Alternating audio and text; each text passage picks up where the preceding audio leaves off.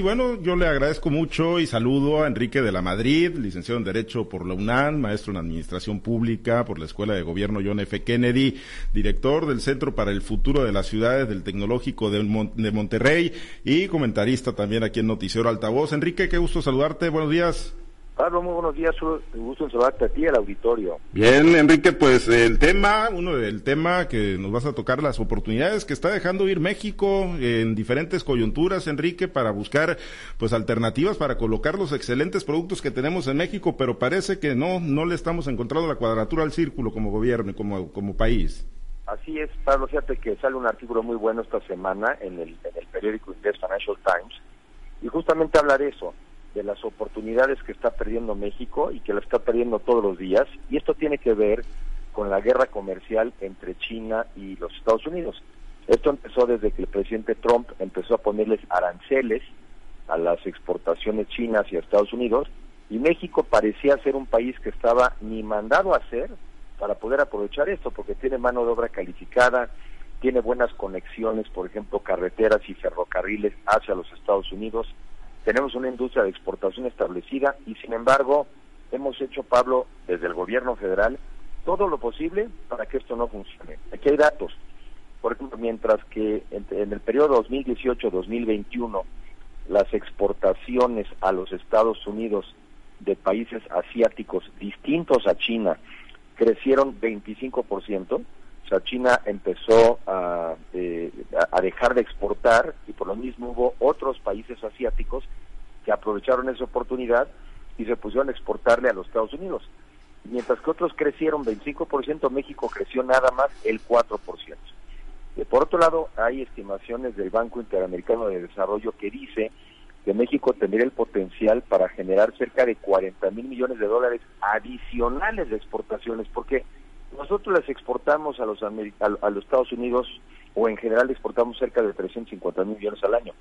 Podríamos estar exportando arriba de un 10 o 15% más cada año, pero no lo hacemos, Pablo, y no lo hacemos porque una, por ejemplo, el gobierno mexicano no invierte casi nada en infraestructura para mejorar carreteras, para mejorar ferrocarriles, y lo que invierte lo invierte mal.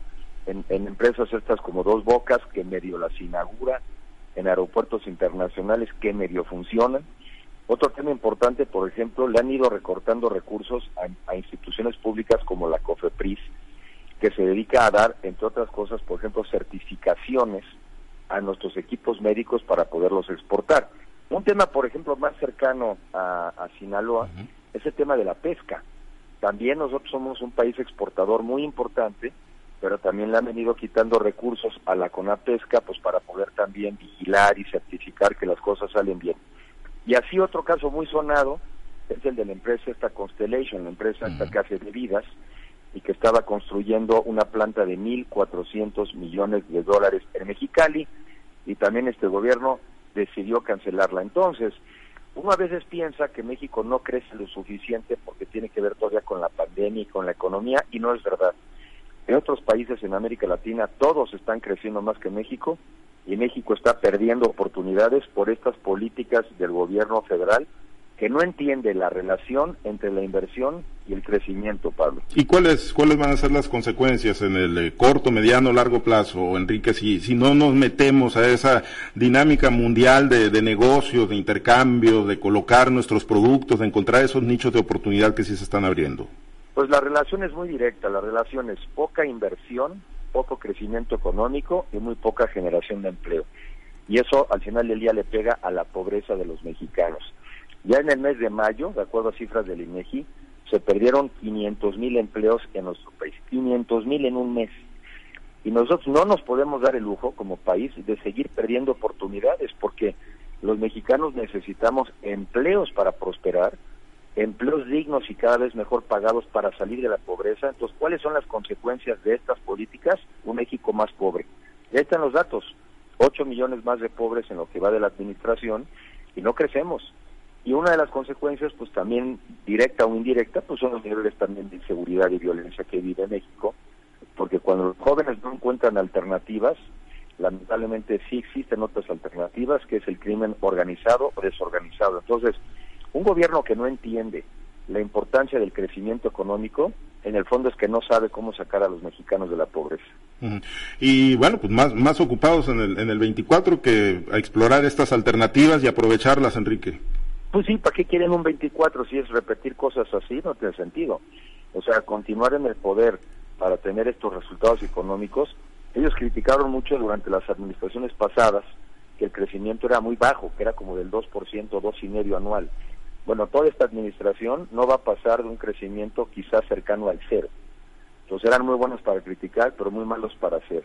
Y lo crítico, lo preocupante es esto, repito, que ahorita que se están dando oportunidades únicas por conflicto entre China y Estados Unidos y que debiéramos estarlo aprovechando, traemos más bien conflictos cada vez mayores con los Estados Unidos. Empresas que ya nos están demandando, otra empresa que trabajaba en Quintana Roo que se llama Vulcan Materials, 30 años trabajando en México y ahora también ya le cancelaron los permisos.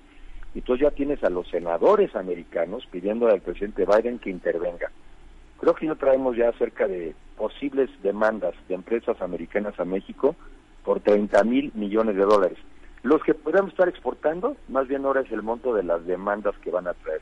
¿Y quién las va a pagar? Pues el sufrido pueblo mexicano, porque no lo van a sacar los bolsa van a ser los mexicanos que cuando vaya el gobierno perdiendo los juicios, vamos a tener que pagar. Entonces, que a nadie crea el cuentito de que no crece la economía por un tema de pandemia, tiene que ver con la pandemia de las malas políticas públicas, Pablo. Muy bien, pero pues siempre habrá habrá responsables en el pasado o habrá quien culpar en el pasado, Enrique. Claro, siempre se le echará la culpa a alguien porque un gobierno irresponsable es el que no responde de sus actos. Pero si no responde de sus actos, entonces ¿cómo podemos pensar que México pueda crecer? Porque uno tiene que asumir la responsabilidad de lo que uno hace y cuando las cosas no vayan bien, pues también hay que corregirlas. Es de humanos eh, cometer errores, pero también es de humanos inteligentes rectificar. Muy bien. Enrique, pues agradecido como siempre y nos escuchamos en dos semanas. ¿Te parece? Gracias, Pablo. Un abrazo muy afectuoso y saludos al auditorio. Gracias, Enrique de la Madre.